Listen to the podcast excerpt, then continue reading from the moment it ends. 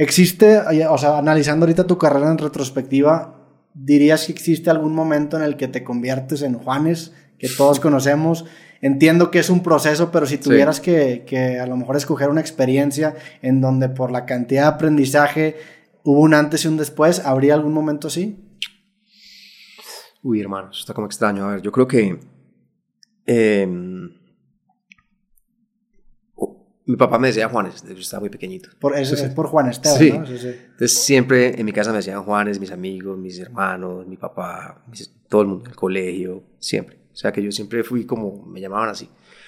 Después, eh, en la parte artística, cuando saqué mi primer álbum, era como el comienzo, como realmente estaba naciendo como Juanes, por así decirlo, ¿cierto? Como que no, ni, me la creía yo como que Juanes, ok, era muy loco. sí. Sí, me imagino, porque aparte como es un apodo muy personal, sí, sí verlo, o sea, sí verlo en... me, me, identifico porque a mí, por ejemplo, la gente que me conoce de toda la vida me dice Robbie. Mm. Y es como un nombre muy privado para mí, ¿no? O sea, mm. no, públicamente no se me conoce así. Mm. Me imagino que en tu caso Juanes fue... Exacto. Como si hubiera publicado el Robbie. Exactamente, sí. Entonces yo sí siento que, que a lo largo de todos estos años y, y hasta el día de hoy siento que ahora, en este momento, es cuando siento que soy Juanes. Ok. Realmente como artista, ¿sí me entiendes? Porque creo que es, es, todo lo que representa eso. Pues es como eh, una cantidad de mundos, una cantidad de personalidades, una cantidad de, de, ritmos y de sentimientos que están ahí. Pero hoy en día siento que realmente ya soy como que me siento cómodo, ¿me entiendes? Con, con, ese personaje. Porque al principio no sabía, o sea, era como estaban haciendo. Después llegó un punto de tanta saturación que odiaba al personaje. Pero hoy en día estoy como, como tranquilo, aceptando, perdonando las cosas que no me gustaron que hice, que me equivoqué, que no realmente es que uno se equivoque, es que uno lo hace en ese momento pensando que está bien y después te das cuenta que no, pues que ah, no, no quiero volver ahí. Pero si no hubiera hecho eso, no hubiera podido estar aquí hoy contigo hablando. Pues, sí, no, es, es, como la frase de, de Pablo Dors que dice que no puedes juzgar la ignorancia del pasado con la sabiduría del presente. Mm. O sea, en ese, y, y en, o sea, para mí la manera de no sentirte mal por un error es entender que en ese momento con la información que tenías. Exacto. O sea, yo me imagino, por ejemplo, si, si yo tomo la decisión que a lo mejor tomó un Roberto hace cinco años, yo me imagino que el Roberto tendría los argumentos para defender por qué tomó la decisión que tomó. Exacto, exacto. Y en ese entonces, con esa información, pues no hay manera de, de, exacto. de, de juzgar o satanizar porque fue lo que te llevó al camino en el que estás actualmente. Tal cual, hermano. También creo que el, apodo de Juanes encaja tanto en el sentido de que obviamente te decían así de chico y conjuga tus dos nombres, pero también que eres una pues eres una amalgama también de personas y de personalidades a lo largo de los años que mm. eventualmente se resumen en la persona con la que estoy hablando ahorita, que seguramente conforme pasen los años va a seguir cambiando, ¿no? Seguro, O sea, el progreso también se vuelve como estos, estos monitos rusos que tienen un huevito dentro del otro, ¿no? sí, o sea, todos esos Juanes están dentro de Juanes. Sí, literal, literal. Eso para mí es así. Porque a veces sentís, eh, o sea, rabia, a veces sentís tristeza, a veces sentís, a veces es súper amigable, a veces querés estar solo, a veces querés, no sé, es que es muy difícil, la mente es muy compleja, hermano, y yo creo que, que es muy difícil de, definirlo de una manera, yo creo que son muchas cosas que están viviendo dentro de uno, lo material, lo, lo, lo espiritual, si me entiendes, lo físico, son muchos, muchas variables, realmente. ¿Tienes, ¿Tienes algún hábito extraño que, hmm. que quieras compartir o algo que haces cuando te quieres despejar? Mira, ¿Qué, te, apasiona hobbies? Sí, me gusta mucho el deporte. O sea, fuera, fuera de la música, por ejemplo, me gusta mucho el deporte porque yo era muy gordo cuando estaba muy pequeñito, muy gordo, y sufría mucho por eso. Me hacían bullying en el colegio o en mi casa, o sea, era, ya hablo hace muchos años, ¿me entiendes?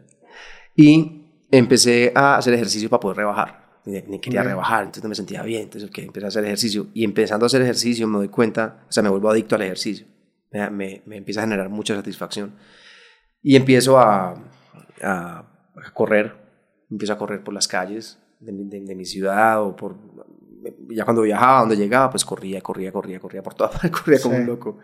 Corrí tanto que me dañé mis dos rodillas de, de correr, literal. O sea, primero la derecha y después la izquierda. Me las operaron. Hoy en día... ¿Te las subiste corriendo? Sí, porque pues te hablo de hace muchos años. Y ¿Cuánto corrías? Muchos años. Hasta una hora o hora y media, pero todos los días. Ya. Todos los días, ¿sí ¿me entiendes? o sea, corrías unos 10, 15 kilómetros al día. No sé por ahí cuántos, porque yo ni, ni contaba. Ni o sea, nunca te, nunca te inscribiste una Nunca me inscribí a una maratón, nunca, ¿me entiendes? Yo ahora digo, me hubiera encantado tanto hacer una maratón, aunque sea una media maratón, hermano, me hubiera encantado, pero bueno, nunca lo hice. Pero bueno, no importa. Entonces me, me, fui por ahí. ¿Y corrías con música? Y corría, corría sin música. Sin música, sin música. Eh, y después, últimamente, digamos, en los últimos años, sí, claro, con música, porque ya pues, audífonos y teléfono, todo es más fácil. Antes no, yo corría con los tenis, no me acuerdo ni qué tenis tenía yo para correr. Eh, me operaba mis dos rodillas, me recuperé, hice la terapia y hoy en día sigo corriendo. Ya ayer corrí, pero mucho más, tú sabes, 20 minutos, eh, intervalos, cosas así, como más controlado todo. Y ahí es como un hobby para mí, me gusta mucho ese ejercicio, me gusta mucho escribir, me gusta mucho leer, me gusta mucho dibujar, em, pero estoy siempre como, como muy metido en la música, es que es muy loco, porque a, veces le, digo a Cecilia, a mi esposa, es que pues yo soy muy aburrido, de verdad, porque estás conmigo? Porque es que siempre, siempre estoy en, en, lo mismo, en lo mismo, en lo mismo, me encanta, me encanta, lo disfruto mucho. Me también me gusta mucho correr y, y, y nunca me lastimó las rodillas. Me, me, dio periostitis tibial también por, por el impacto y tuve que cambiar de, de tenis, pero hay, hay, como una, no sé, como que hay que una, hay una, como que creo que cuando tu cerebro creativo se cansa o esa voz no se calla, el correr genera la distracción perfecta porque te hace estar en el presente y como que hace que esa voz se caiga un ratito, ¿no? A mí me ayuda demasiado, no te imaginas lo o sea, es como un acto de meditación. sí, es, es meditación y lo hago muy temprano en la mañana o sea, me despierto 5, 5 y media, desayuno y, hago ejercicio. Y para mí ese momento de meditación, hermano, es una locura. Me da una claridad impresionante. Con respecto a eso de, que te lastimaste, eh, después de que me operaba mis rodillas, empecé a aprender a, correr. Sí, es que la técnica es importante. antes antes de, de, eso, no. Y ahora ya entendí que tienes que caer en el frente o en el medio, el pie. No es no levantarte mucho del piso. Sí, me, faltan una de esas clases, la pues verdad. sí, sí, sí, sí. Yo una vez estaba eh, en un gimnasio corriendo y se me acerca un, un tipo muy querido que vive por el barrio donde yo, donde yo estoy y, yo le estaba pegando durísimo a la caminadora, tac, tac, tac, tac, y el tipo me, me toca el hombro y me dice, ¿te molesta si te enseño a, correr? Sí, ¿cómo así? Sí, sí, es que yo, soy, yo hago Ironman, hago maratones, yo te puedo enseñar a correr, estaba haciéndolo mal. Man se monta, empieza a correr y me, y me dice, mira, no hay, no, hay, no hay ruido aquí, es, es como si estuvieras bailando. Sí. disminuyes el impacto. disminuyes el impacto y pero sobre todo la caída, la caída del pie ahí. Y bueno, empiezo a hacer eso y, y eso para mí se ha convertido en eso. Sí, en una, pues, forma de... Te voy a tomar eso y voy a tomar una sí, sí, sí, sí, creo que me van a dar bastante, porque también hoy en la mañana corrí, justamente en una caminadora. Ah, chévere. Pero sí tengo que, que, analizar un poco la técnica. ¿Tienes este, algún fracaso favorito que en su momento te haya dolido y después haya envejecido hmm. muy bien? ¿O alguna una anécdota que recuerdas así con cariño que en su momento no estaba tan, tan buena? Yo creo que en mi disco de Parse, que fue en el año 2010, al principio fue un, fue un disco que me, pues que me causaba como que...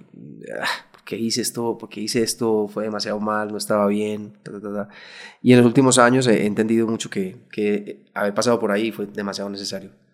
Y que hay canciones ahí que no están tan mal, simplemente que no están muy bien producidas o muy bien interpretadas, pero que de todas formas haber pasado por ahí me, me, ayudó a estar hoy acá. Y creo que uno de los eh, mejores fracasos que me ha tocado es haber fracasado estudiando ingeniería mecánica. Es que también el, el, fracasar te da, o sea, el, el, hecho de saber qué no es lo que quieres Es, un, es un chingo. O sea, Eso es muy importante. Hay, hay, una, me gusta mucho una frase en latín que dice solvitur ambulando, que se, que se traduce a se soluciona caminando, porque creo que aplica desde el nivel práctico en el sentido de que muchas veces caminar te despeja la mente y realmente te desenreda los cables y se te ocurren nuevas ideas que solucionan las cosas, pero también en el sentido de que pues la práctica te genera una información y un entendimiento de ti mm. mismo que de otra manera quizá no pudiste haber adquirido. O sea, creo que todos nacemos con una fotografía de quiénes somos nosotros mismos, mm. pero es una fotografía de muy baja resolución. Y la práctica y el acostumbrarte a hacer te mm. empieza a llenar un poco más de información que hace que cada vez tenga un poco más resolución la fotografía y cada vez te entiendes un poco mejor, ¿no? 100%, hermano. Yo creo que equivocarse es demasiado importante y fracasar es demasiado importante eh, para la vida, para crecer, para para ser más fuerte, 100%. ¿Qué, ¿Qué, otro tipo de habilidades crees que te hayan ayudado a, a, tener la carrera que has tenido, no necesariamente relacionadas con el mundo musical, sino a lo mejor otras habilidades, eh, a lo mejor que tengan que ver más con el trato de las personas, con, sí, creo con que, un tipo de inteligencia social? O... Sí, creo que, creo que a, a pesar de, de, que era demasiado tímido en, en mi infancia, en mi adolescencia, siento que tengo la capacidad de, de, poder entablar conversación con cualquier persona, ¿sí me entiendes? Y, y, poderme poner en los zapatos de la otra persona por un rato y entenderlo y ser como, sabes, como sensible y como que mi conciencia puede llegar ahí. Sí. Siento que a veces hablo con personas o conozco gente que no tanto tiene eso, yo siento que he desarrollado esa posibilidad, quizá por, por ta conocer tanta gente y, y, y, hablar con tantas personas, pero siento que, que tengo esa capacidad y que además me gusta, me gusta mucho hablar con la gente, aprender, preguntar. Eh, sí, eso, eso me gusta. También se vuelve como una manera de desbloquearte a ti mismo, ¿no? O sea, el, mm. el salirte de los temas que normalmente abordas o platicar con gente con la que normalmente platicas mm. y reflejarte o verte encontrado en personas que a lo mejor lo veía radicalmente diferente a ti, sí. se vuelve un ejercicio muy bonito para, para también o sea, creo yo que la creatividad es encontrar dos ideas que a lo mejor no tenían una relación aparente y encontrar ese vínculo. Exacto. Entonces, la, la manera de fomentar precisamente la creatividad es saliéndote de, de tu zona de confort, de lo, sí. de lo que normalmente sí. transitas y encontrar una idea que puedas extrapolar y aplicar a tu propia cancha, ¿no? Claro. Entonces, se vuelve un ejercicio muy bonito para... 100%. Y por eso, en la música y en todo, pues mirar hacia atrás es clave. ¿Sí? Sí. También en la tecnología. Yo, yo qué sé, o sea, es decir, mirar hacia atrás y, y ver en la raíz y en la esencia de las cosas, porque siempre vos vas a interpretar todo distinto desde tu perspectiva. Y ese filtro que sos vos como creativo siempre va a generar algo totalmente diferente a lo que, a lo que estaba antes. Sí. Entonces eso es chévere. Sí, se vuelve, se vuelve mucho... A mí me gusta referirme a la, a la inspiración como una ansiedad, ¿no? O sea, la ansiedad mm. de la inspiración o la ansiedad de la influencia. En el sentido de que tú ves una obra y tú dices, está chingón, pero yo lo haría de esta manera. Sí. O sea, el arte se vuelve como un juego de teléfono descompuesto, sí. en donde tú cuentas la, tu versión de las cosas uh -huh. de lo que te acabó inspirando a ti mismo, ¿no? De acuerdo. De sí. acuerdo, de acuerdo. Y el, y el ver el pasado y tus influencias se vuelve bonito porque empiezas a entender de dónde salen esas cosas. Sí, sí, sí. Eh, ya para terminar, ¿algún otro trabajo que tuviste antes de dedicarte uh -huh. a la música? Nada, hermano. ¿Te dedicaste 100% a la música. He sido un enfermo dedicado siempre a, la guitarra y a, aprender a producir y a, y a seguir haciendo música. Y hoy en día sigo en esas. O sea, quiero cada vez quiero abrir más puertas y entender más la armonía para, para poder ir a lugares distintos, pero eh, no tengo más, digamos, a lo que me haya dedicado en la vida. ¿Te ves en un futuro como ese ese trabajador que, que, vende espadas, que cada vez se, la, se, dedica a afilar un poco más la espada y sacar mejores productos, o como un director, por ejemplo Woody Allen, que a sus ochenta y tantos años sigue sacando películas. ¿Te ves a ti mismo como un artesano así de la canción y sacando canciones hasta... Yo diría que sí. Hasta que la vida te lo permita? Yo diría que sí, hermano. Si puedo tener la salud, la fortaleza, la creatividad para hacerlo, quisiera, quisiera hacerlo porque la gente que admiro lo hace y eso me, me, inspira, pero me gustaría también ir a otros lugares, es decir, no siempre componer canciones, por ejemplo, ¿cierto? Sino hacer música para una película o, o hacer piezas distintas de música, ¿me? No sé cómo, pero, pero sí me gustaría ir a otros lugares donde la música es, es un camino, definitivamente.